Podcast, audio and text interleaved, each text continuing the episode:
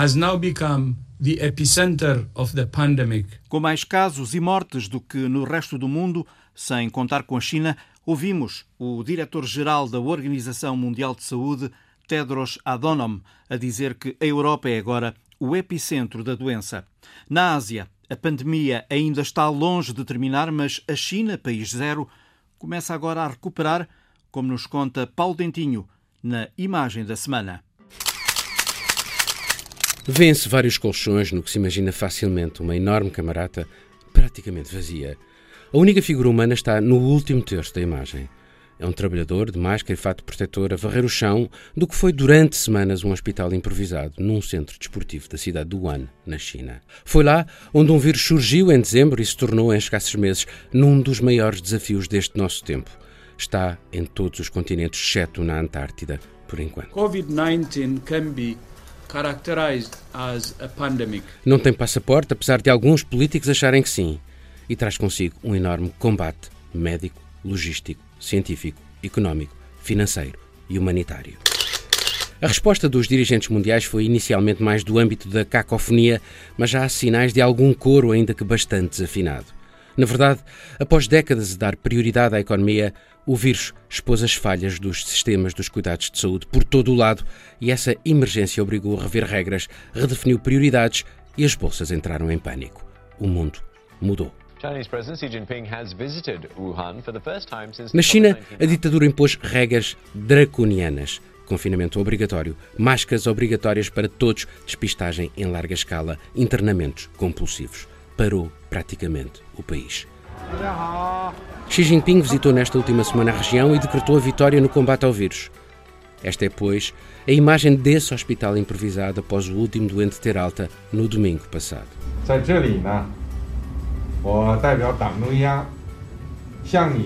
Há aparentemente por toda a China sinais de um certo regresso à normalidade. Mas se a ditadura venceu, as democracias vão ter de vencer também, sob pena do vírus da doença ser usado como propaganda da ditadura. Para a imagem da semana, Paulo Dentinho escolheu a China, um certo regresso à normalidade, agora que o abalo se transferiu para a Europa. Nenhum país está a salvo. A situação é especialmente delicada em Itália. Já morreram mais de mil pessoas. O médico-dentista Ricardo Della Piccola, italo-brasileiro a viver em Roma há mais de 30 anos, contou à Antena 1 como é viver em quarentena total. A gente não pode sair a pé sem uma autorização, uma auto um autocertificado que se for constatado que não, não é verdadeiro, que é um falso, com multas de 260 euros e com consequências penais, né? Então, hoje, inclusive, eu tive que fechar meus dois consultórios, tudo, tudo fechado. As únicas coisas que estão abertas são supermercados e farmácia, não tem mais nada aberto.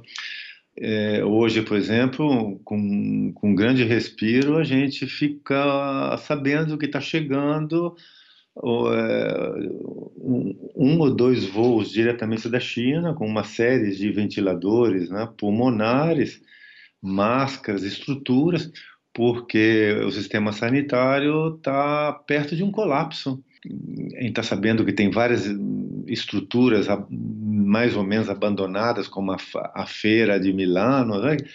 que no mesmo modelo do que aconteceu na China, estão sendo é, praticamente é, é, é preparadas. Remodelada, remodelada para poder eh, receber doentes? Exato, exato, exato. É, é, o que o governo italiano está adotando como modelo a, a mesma estrutura adotada pela China e que a gente acha que isso teria que ter sido feito antes, inclusive, transformar todo o país em zona vermelha, porque teve uma fuga muito grande de gente da Lombardia, de Milano, do norte, onde a situação era já crítica há várias semanas, uma, uma descida para o sul do país que estava imune, né?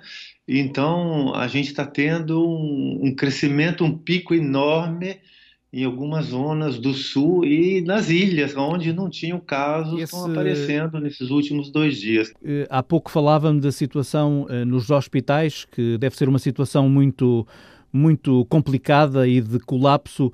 Eh, quer falar-nos um bocadinho sobre isso? Como é que os hospitais estão hoje? Olha, tem uma corrida uh, onde tem vários departamentos de, de hospitais que foram desmanchados para serem substituídos para internamento de paciente CODIV, né? E uma coisa triste que a gente, inclusive colegas, amigos, em crise ética, é, no momento de decidir é, entre uma pessoa idosa de 89 anos e um homem de 46, quem tem direito a sobreviver, porque na falta de máquina, de, de tudo, né? É, você perde a ética. Isso é uma coisa que, que faz estar mal, porque é, o médico não poderia jamais escolher quem teria o direito de sobreviver ou de morrer, né? Então, isso é uma coisa que já aconteceram, a gente não comenta muito, isso é um fato que não vem muito comentado, porque é, a gente procura ter essas coisas dentro do âmbito de um hospital, porque são coisas delicadas, inclusive. Mas está na ordem, na ordem dos dias, já acontecem em, em, pequenos hospitais, onde a terapia intensiva é reservada para 15, 16 pessoas. Se aparecem 40 casos ao dia, é, tem uma escolha, é uma escolha de quem entra e quem não entra. Inclusive médicos, amigos meus que trabalham em ambulância, decidindo pessoas idosas, inclusive com a família, olha, não vale a pena ir para o hospital, deixar morrer em casa, porque ir para o hospital, é, de repente, é uma morte pior. Hoje, a última notícia que a gente teve que tem inteiras famílias do norte da Itália que não tem nem mesmo funeral, porque não podem ter acesso a funeral. Então, uhum. isso é o tipo de notícia que quando a gente comenta essas coisas, é meio difícil. Quem está dentro, a gente vê colegas nossos, enfermeiras, né, gente que trabalha 16 horas por dia, e é uma batalha. É, é eu... é, estou a olhar para si e está com. Estamos a fazer esta entrevista via Skype, está eh, obviamente comovido e emocionado porque é uma situação uh, extremamente uh, difícil. Nós sabemos, Ricardo, que nenhum sistema de saúde do mundo consegue impedir a entrada de um caso de coronavírus importado, como foi o caso italiano, mas fala-se em erros erros no início de tudo isto, eh, na forma como o governo lidou com esta pandemia. Eh, o que é que os italianos dizem sobre isto? A gente teve suspeitos é, de alguns municípios é, da região de Bergamo ou da Lombardia, perto inclusive de Milano, em novembro, vários casos de é, de pneumonia atípica, inclusive com várias mortes por causa de pneumonia atípica, atribuídas a uma normal crise de influência de febre, febre, gripe de inverno, né? E hoje a gente anda comentando que que não foi feita uma diagnose correta naquele período, mas a gente acha no mundo do hospital as notícias é que a gente já tem na Europa isso desde, desde novembro. O, o caso número um, que, que foi a explosão de, do dia 18 de janeiro, é um, foi um ato simbólico, né? porque era uma pessoa jovem, é, de 32 anos, inclusive era um pesquisador é, que apresentou os primeiros sintomas, que quando foi feito o kit é, para análise foi verificado o vírus. E, e, que ele hoje saiu, ele estava em coma, ele saiu do coma hoje, é, a mulher dele está em casa, que teve melhora, inclusive está grávida, e está perto do parto. Que conselho, Ricardo, uh, daria aos portugueses que desde há duas semanas lidam também com este problema aqui em Portugal? Olha, de não acreditar que o vírus seja uma simples gripe como foi divulgada, que dependendo do teu sistema imunitário é uma gripe, que você tem uma febre, uma tosse, que tudo passa. É... A gente encarou um início com uma certa é, nonchalância. É, e não, isso não pode ser feito. O que teria que ser feito é que a gente, inclusive, anda comentando que a Alemanha está cometendo um, um, um erro enorme, é, porque não fecharam as escolas ainda, está tudo funcionando e eles estão com um número elevadíssimo de casos. A gente decidiu fechar muito tarde, teria que ter sido fechado antes. Quando teve a explosão no norte da Itália, dividir o país em uma grande zona e isolar, como foi feito na China, era a única alternativa. É, não, não se pode é, não se pode acreditar que seja uma coisa leve para encarar. É, ninguém é imune pode pode acontecer com a, com a maior facilidade. Não é infelizmente não é uma brincadeira o testemunho de Ricardo Dell'Apicola, 61 anos, o apelo desesperado deste médico italo-brasileiro a viver em Roma há mais de 30 anos. O facto é que a economia mundial já estava em desaceleração antes do novo coronavírus. O abalo económico global é certo.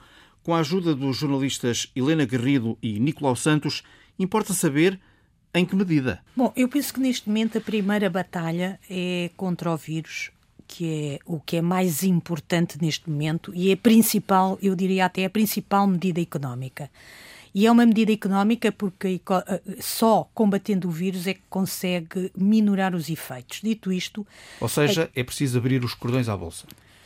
Focado fundamentalmente no combate, no combate ao, vírus, ao vírus, com mais uh, recursos para o setor da saúde, com apoio às pessoas e às empresas afetadas, e esta é, tem de ser a prioridade das prioridades, e é por essa via que penso que combatemos também ou minoramos os efeitos económicos. Não nos podemos focar nos efeitos económicos, nomeadamente, não podemos sacrificar medidas uh, que são importantes para combater o vírus pensando no impacto económico que, isso poderá ter, porque a disseminação do vírus terá um impacto económico muito mais significativo, sendo ele próprio com um efeito mortífero que pode ter, uma vez que uh, um dos objetivos das medidas que estão a ser tomadas é moderar uh, a taxa a que o vírus uh, se contamina as pessoas, para que os sistemas de saúde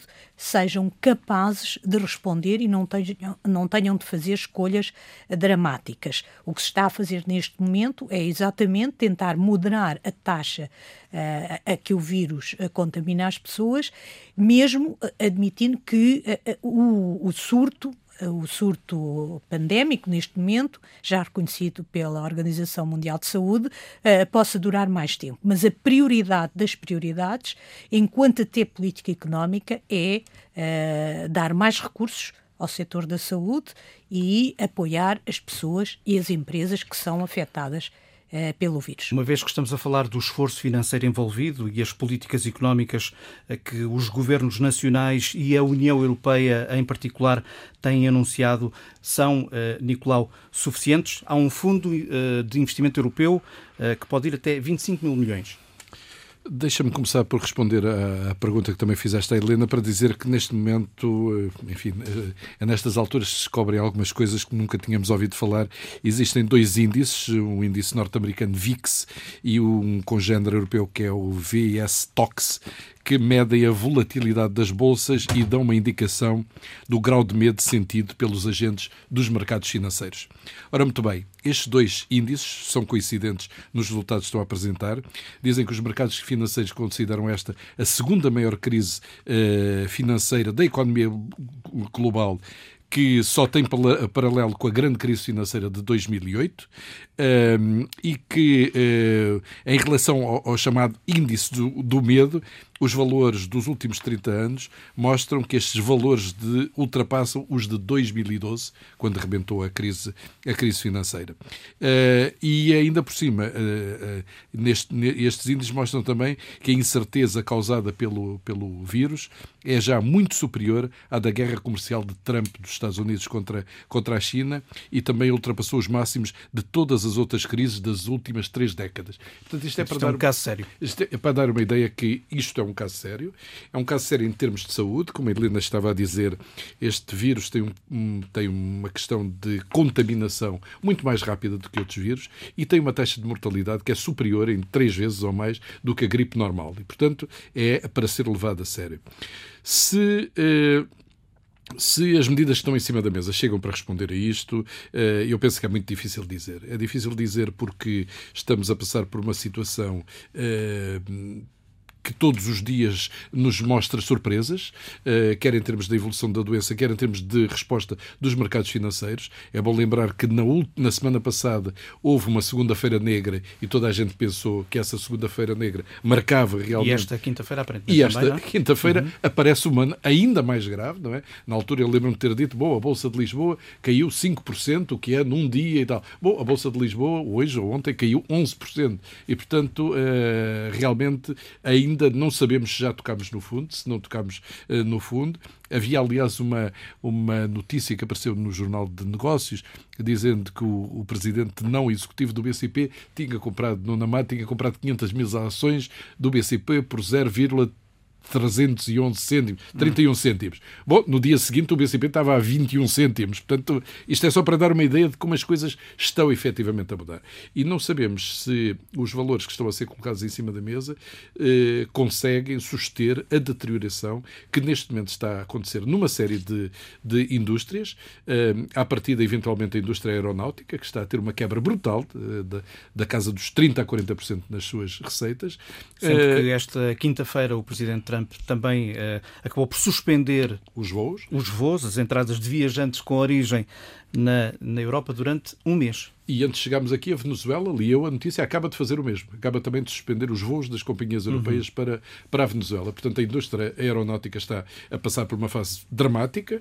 Uh, se os governos não acorrerem, certamente há muitas companhias que vão fechar as portas, porque não sabemos quanto tempo isto vai demorar.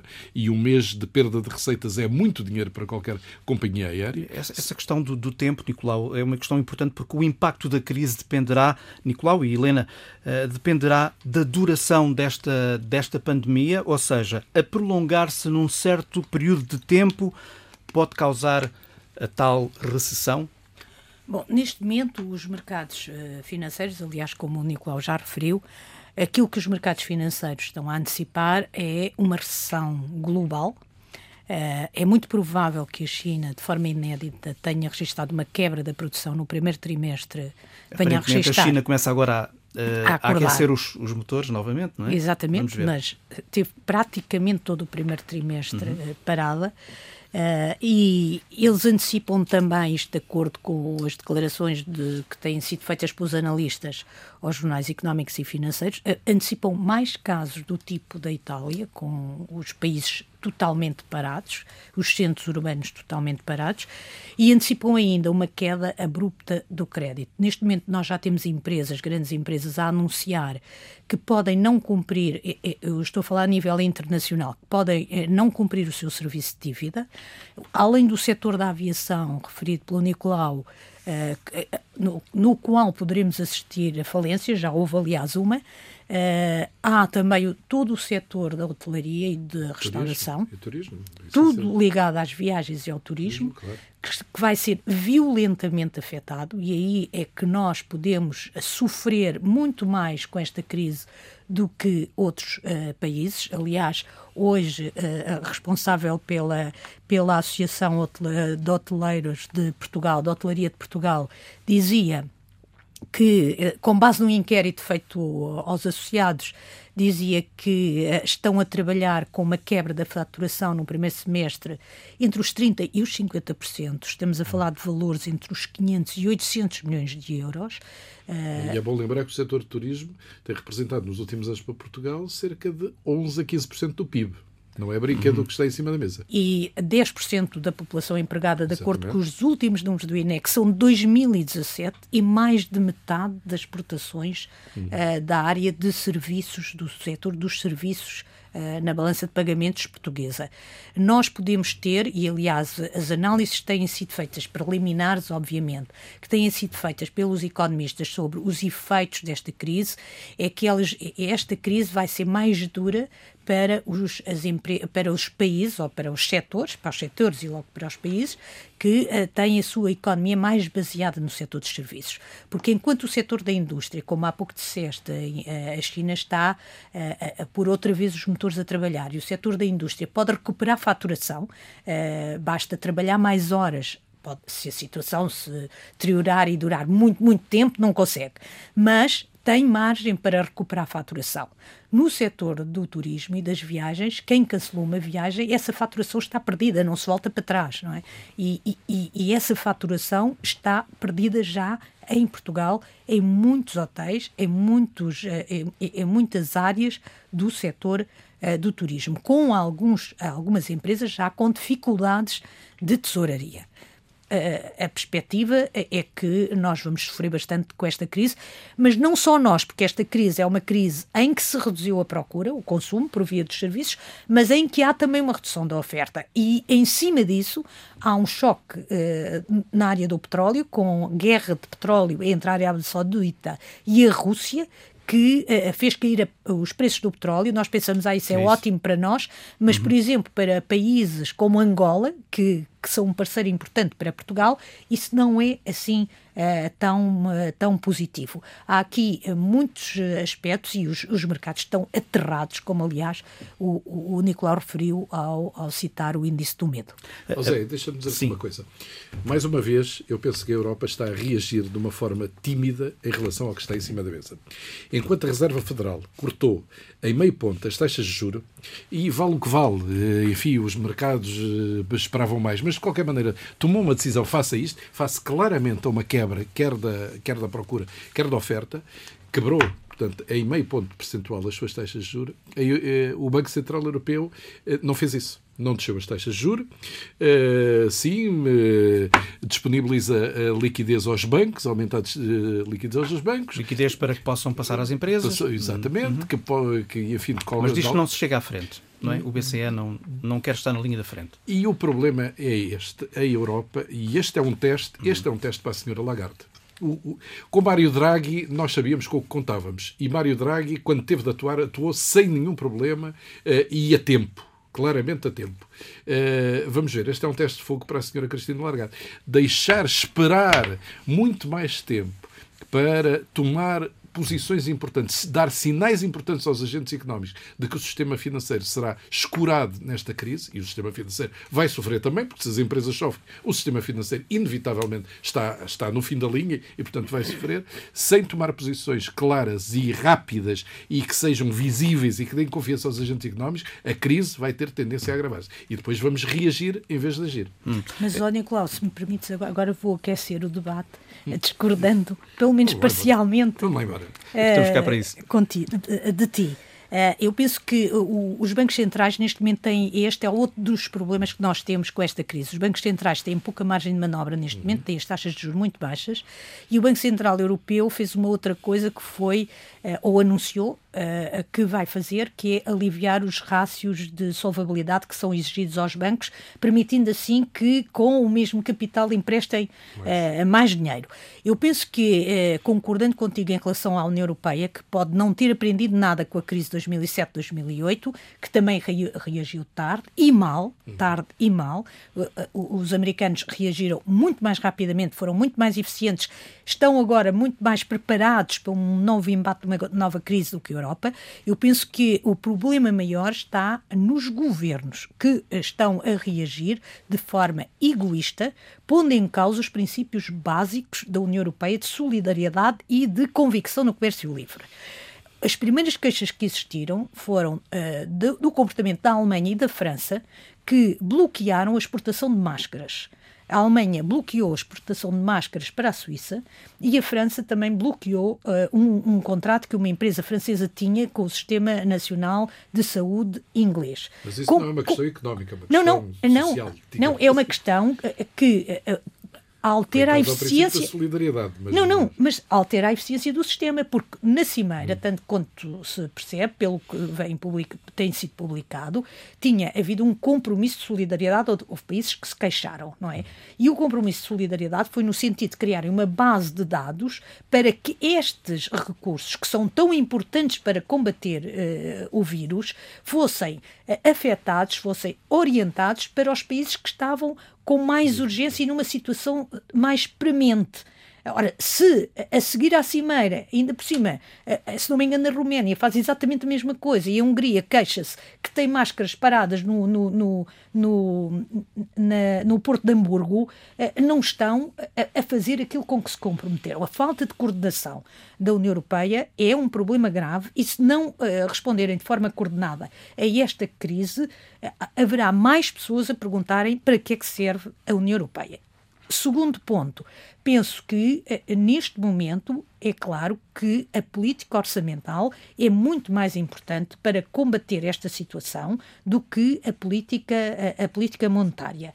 E aliás, foi porque eh, não, e a política orçamental, cuidado, porque nós também não podemos cometer o erro que cometemos em 2008-10, em que eh, países que não tinham margem para ir à política orçamental foram mais do que os países que têm a margem. Ou seja, neste momento, países como a Alemanha, como a Holanda, têm a obrigação de finalmente responderem com uma política orçamental bastante expansionista, porque têm margem para isso, e assim eh, conseguirem é que a crise. Que não sei, é, é, é, não sei, não sei responder. Aliás, se... a Lagarde faz esse apelo, diz que eh, ela indiretamente faz esse apelo, no sentido de que eh, a, a política, os governos têm de ser mais proativos no sentido de, de uh, moderarem os efeitos desta crise. Eu penso que há uma coisa inevitável, não é? Uh, terá de haver mais dinheiro para o setor da saúde na Alemanha também, é? Na Alemanha também, na Holanda também, e, e no apoio a, às empresas. E desse ponto de vista vão ser forçados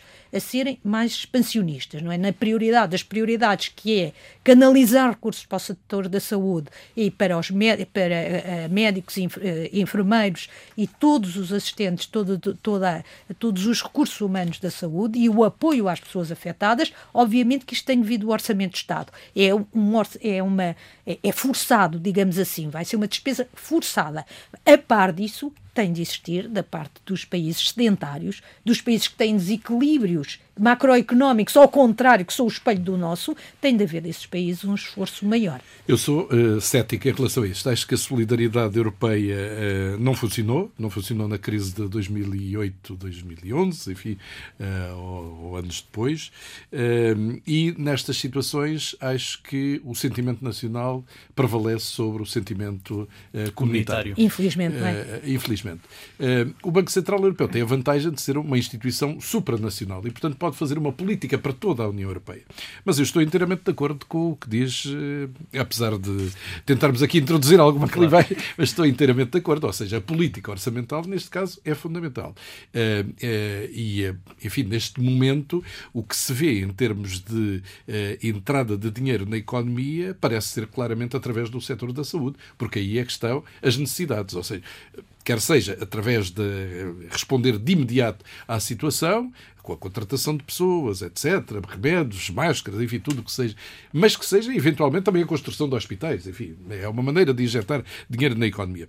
Porque também desde acho... que os hospitais sejam necessários. Desde que os hospitais sejam necessários. Porque neste momento, em cima da mesa, ou seja, acho que não está ninguém a pensar de repente, ah, então estamos no meio desta crise, agora vamos fazer uma grande ponte. Não é, quer dizer, Exato, não, não, é não, não, não faz é sentido, ou uma Exatamente. autoestrada, Exatamente. ou um- uma linha de comboio, não é isso que está em cima da mesa. É utilizar a, a- a margem orçamental e, apesar de tudo, nós agora estamos claramente numa situação melhor do que estávamos em, em, em 2008. É evidente que não temos muita margem, mas temos alguma. Quer dizer, se, se Eu não ficarmos... tenho tanta certeza assim. É, temos Ah, temos estado aqui a falar um bocadinho do, do BCE e da banca e alguns ouvintes perguntarão como é que podemos enquadrar a banca neste, neste contexto. Eh, Desde logo a banca portuguesa. eh, est- Estará a banca pronta para enfrentar uma nova crise, apesar eh, das medidas de emergência eh, do, do Não está. BCE? A nossa ainda não está suficientemente resistente. Nós ainda temos muito crédito mal parado por resolver. eh, eh, como nós, os italianos, é? ainda temos muito, não resolvemos o problema da banca de uma vez só. Optámos por ir resolvendo o problema da banca e a banca portuguesa, como é óbvio, ainda tem muito crédito mal parado por resolver. Não, basta ver o que é que o novo banco vem pedir mais mil milhões de euros porque ainda não tem o crédito mal parado todo limpo. Eh, obviamente que esta medida de, de alívio dos rácios de solvabilidade para um país como Portugal, eh, dos rácios a que os bancos são obrigados, eh, inclusivamente na sua relação com o crédito mal parado, eh, obviamente para um país como Portugal, que ainda tem uma banca a limpar os seus balanços, não está tão mal como estava há 4 ou 5 anos, obviamente, não é? Está melhor desse ponto de vista, eh, onde eu tenho dúvidas que estejamos eh, com muito mais margem é ao nível orçamental por causa da dívida pública. Mas eh, ao nível da banca está melhor, eh, sem dúvida, do que há 5 anos. Porquê é que eu defendi há bocado a descida das taxas de juros? É porque a banca portuguesa, eventualmente, não se esqueceu do que passou eh, depois de 2008. E, portanto, mesmo tendo mais liquidez para emprestar, eu ouvi durante anos e anos eh, banqueiros dizerem nós temos dinheiro, não nos aparecem é projetos. Ora, numa situação destas, em que o que as empresas precisam desesperadamente não é dinheiro para projetos, é dinheiro para tesouraria, para sobreviver, para responder às necessidades, bom, eh, eu estou a ver que os bancos, eh, como estão escaldados pelo que se passou, provavelmente vão ter muita renitência em emprestar dinheiro. E, portanto, uma descida das taxas de juros era, teoricamente, do meu ponto de vista, um alívio maior e um incentivo, eventualmente, maior para que houvesse mais dinheiro a circular. Mas não sei. É uma, é uma situação difícil. Eh, A Helena disse, muito bem, que o problema essencial neste momento para as empresas é perda de clientes, eh, necessidade de pagar compromissos eh, e, não estão a vender, portanto têm de pagar aquilo que não estão a, não estão a vender. Não estão a realizar capital, não é? Exatamente, mercado a encolher, claramente, em certos setores, isso é óbvio, não é? Eh, O país, eh, como também já referimos aqui, o país tinha no turismo um dos seus principais motores nos últimos anos, quer em termos de crescimento, de apoio ao crescimento, quer em termos de emprego, e portanto vamos perder isso. Eu diria, eh, sem querer ser muito pessimista, que em relação à estimativa do crescimento económico para Portugal este ano, como aliás na generalidade dos países, não digo só em Portugal, mas que a gente pode pôr uma taxa de 30% a menos, pelo menos, do que aquilo que, vai, eh, do que aquilo que estava programado. E vamos ver quanto tempo isto dura. Ou seja, até partindo do princípio que até ao verão isto está razoavelmente reduzido. Se não for assim, as coisas vão ser mais Estás de complicadas. acordo, Helena? Completamente, completamente. Eh, Na pesquisa que fiz para esta, para esta entrevista, eh, percebi que aparentemente haverá alguma eh, flexibilidade das regras europeias eh, no que toca às ajudas do Estado e eh, ao Pacto de Estabilidade e Crescimento para que os governos possam, enfim, fazer uso dos instrumentos que considerarem eh, necessários. Eh, Só que alguns ouvintes perguntarão, como eu, eh, e vocês me dirão, que também houve esta ideia, creio que em 2008, na crise de 2008, mas depois a fatura chegou mais tarde aos Estados. Eh, Isso pode voltar a acontecer? Esse, aliás, foi, foi, suponho que foi o primeiro-ministro português que levantou essa situação, ou seja, que não é possível estarem agora a dar uma indicação aos Estados eh, para injetarem dinheiro na economia, para os governos injetarem eh, dinheiro na economia, criando eventualmente déficits, para, passado dois anos ou um ano, dizerem que afinal as regras mudaram e é necessário corrigir rapidamente essa trajetória. E, portanto, eh, eu penso que esse foi um dos erros que aconteceu Vocês eh, têm muita experiência, isto pode voltar a acontecer? Não, o problema, a Helena já tocou no ponto essencial, é que quando isto é dito de uma forma alargada, toda a gente entende que tem de injetar dinheiro na economia. Mas depois há países que têm margem de manobra para o fazer. Ou seja, têm excedentes a da Alemanha e da Holanda. Da Alemanha, países do Norte, etc. E depois há outros países que são eventualmente aqueles que precisam mais, que não têm margem para o fazer. E, portanto, ou isto funciona com uma solidariedade comunitária, na qual, enfim, os, os exemplos passados não são promissores, ou então, efetivamente, aqueles que estão com mais dificuldades não podem fazer isto e os que podem fazer não fazem porque não sentem necessidade. E, portanto, ficamos exatamente na mesma. Nós temos de ter, eu concordo, é exatamente aquilo que o Nicolau disse, nós temos de ter muita prudência para não cometer exatamente, nós, Portugal, não cometer exatamente os mesmos erros, não é? Porque nós. Qual é que é o erro? Isto não é dizer, não é depois dizerem, ah, afinal vocês. Uh, gastem, gastem, gastem, ah, afinal não podem gastar. Não, fui, não, não é exatamente assim. Porque nós, quando gastamos, gastamos, gastamos, uh, se tivermos um déficit orçamental, receita, uh, despesas superiores às receitas, temos de ser financiados. E geralmente somos financiados por mercados financeiros. O que é que os mercados financeiros fazem quando estão assustados? Dizem, eu não empresto mais. E nós, neste momento, já estamos a assistir, de forma muito marginal, mas estamos, a assistir à subida da taxa de juros do financiamento do Estado português. Porquê? Porque o medo dos investidores está a levá-los para a, a, a, colocar o dinheiro nos, nos sítios que eles consideram mais seguros. E quais são os sítios mais seguros? É a dívida dos Estados Unidos, é financiar o orçamento norte-americano, é a dívida da Alemanha, financiar uh, os, o, o, o, orçamento uh, alemão, e é, uh, em algumas circunstâncias, o ouro. Numa situação de instabilidade total, toda a gente recua. E por isso, nós não podemos, nós devemos fazer tudo o, o, estabelecer prioridades, mas não podemos cometer os mesmos erros que cometemos e cometemos em 2008 e que nos levou a que, a partir de determinada altura, os investidores dissessem não empreste mais dinheiro. Este, estas orientações uh, da União Europeia têm de ser uh, orientações muito prudentes, porque quem devia fazer isso, quem devia ir para além das despesas apenas de saúde que todos vão ter de fazer, quem devia fazer isso eram os países que têm margem orçamental para o fazer, nomeadamente a Alemanha, que é um grande país, tem de o fazer, deveria fazê-lo, porque ao fazer introduz não, não só uma solidariedade, mas introduz no mecanismo económico eh, efeitos que a própria Alemanha beneficia, mas beneficiam os países também que estão endividados e que estão a crescer pouco, porque um consumo puxa o outro consumo dos outros países. A Itália, inevitavelmente, eh, vai eh, eh, ter o seu déficit a derrapar e a Itália é um dos países que tem problemas no seu orçamento. Helena Garrido e Nicolau Santos. Nos Estados Unidos, o novo coronavírus apresentou-se na campanha presidencial sem se fazer convidado.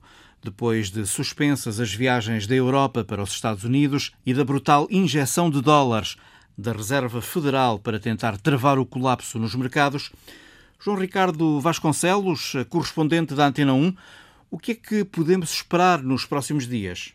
Os Estados Unidos parece que acordaram há pouco tempo para a pandemia.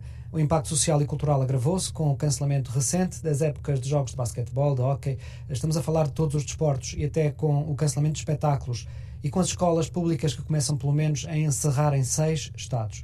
O que falta mesmo é avançar definitivamente com testes generalizados oferecidos à população. Até agora só foram realizados cerca de 11 mil testes no total, aqui um número muito baixo tendo em conta uh, o país gigante que são os Estados Unidos, enquanto, por exemplo, na Coreia do Sul são realizados diariamente cerca de 10 mil. A Casa Branca e o Congresso norte-americano consertam os pacotes de ajuda uh, que incluem tratamento médico gratuito, cortes e isenções fiscais, assistência alimentar e até baixas médicas pagas. Num país considerado liberal, estas medidas são mesmo quase inéditas. O pior é a certeza de que se vai viver uma das maiores recessões da história mais recente. Basta ver o comportamento dos mercados financeiros e olhar para os outros indicadores. O impacto na indústria do turismo, com o cancelamento dos cruzeiros, das viagens aéreas, dos hotéis, que começam a ficar vazios, já é maior do que aconteceu com os ataques terroristas do 11 de setembro de 2001. A Casa Branca sempre disse que a preocupação com o coronavírus era exagerada, mas ao ser declarada a pandemia, houve mudanças? Alguma mudança de tom? Até há 15 dias, Trump garantia que a infecção pelo novo coronavírus não passava do embuste inventado pelos democratas para o derrotarem nas presidenciais de novembro. Trump olha para as bolsas como barómetro do seu mandato e esta queda dos mercados serviu para pressionar o presidente. A mudança do tom acontece definitivamente na quarta-feira à noite, quando se dirige à nação e impõe restrições às viagens, à circulação de pessoas vindas de 26 países europeus. O presidente não se envolve diretamente no processo, mas a maioria republicana no Senado e a maioria democrata na Câmara dos Representantes são responsáveis por acertar os pacotes de ajuda às empresas e às populações. Os números de pessoas em quarentena e de infectados crescem diariamente, todos os dias não param de duplicar e os especialistas temem que a Casa Branca não tenha encontrado ainda uma resposta à altura da pandemia. Dos 50 estados, 29 já declararam estado de emergência e até a Guarda Nacional foi chamada para gerir uma zona de contenção numa cidade perto de Nova York. Está mesmo tudo a acontecer. João Ricardo de Vasconcelos. A Rússia tem escassas dezenas de casos confirmados. Há um mês, o país adotou medidas severas para impedir a propagação do novo coronavírus. Na Rússia, a par da doença, a opinião pública também dedica muita atenção à súbita, mas talvez não inesperada, ideia de alterar a Constituição. José Milhazes, da fama de se querer agarrar ao poder, Vladimir Putin não se livra. Eh, claro que não. Isto não foi uma decisão, digamos, eh, inesperada eh, para as pessoas minimamente atentas ao que se passa na Rússia.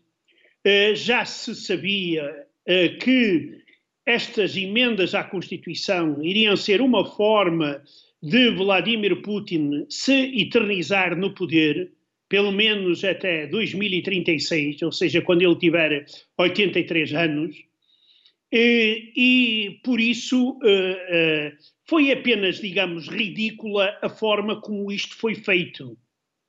Uh, uma heroína dos velhos tempos soviéticos, Valentina Tereshkova, que foi a primeira mulher que voou para o espaço, veio propor, digamos, a anulação dos anteriores mandatos do presidente eh, porque um, as emendas à Constituição mexem com os poderes presidenciais e daí que os anteriores mandatos deixam de contar para novos mandatos do presidente. E claro que esta eh, emenda, tal como as outras, está a ser aprovada unanimamente pelos parlamentos regionais, já o foi pela Câmara Baixa e Câmara Alta do Parlamento, e parece não haver dúvidas que mais dia menos dia, eh, ou talvez até quando este programa eh, estiver no ar, já esteja assinado, eh, digamos, um, um, o texto final das emendas à Constituição por Vladimir Putin e que será sujeita a uma votação nacional no próximo dia 22 de abril. Quais são, para além dessas, outras alterações propostas? Uh, outras emendas uh, estranhas foi a forma como conseguiram uh, colocar Deus na Constituição russa, porque um, isso aí também não estava previsto na primeira proposta do Kremlin. Depois a Igreja Ortodoxa veio pedir que Deus aparecesse na, na, na Constituição e, e, e, Putin foi ao encontro, digamos, uh, dos uh, crentes ortodoxos e de outras religiões. Esta, claro que esta emenda também é um pouco estranha, num país onde nem todos, todos os cidadãos acreditam no mesmo Deus. Uhum. Há, digamos, uh, não há só representantes das três religiões tradicionais, judeus, muçulmanos e cristãos, mas há também, por, por exemplo, budistas, chamaístas que acreditam uh, noutros deuses.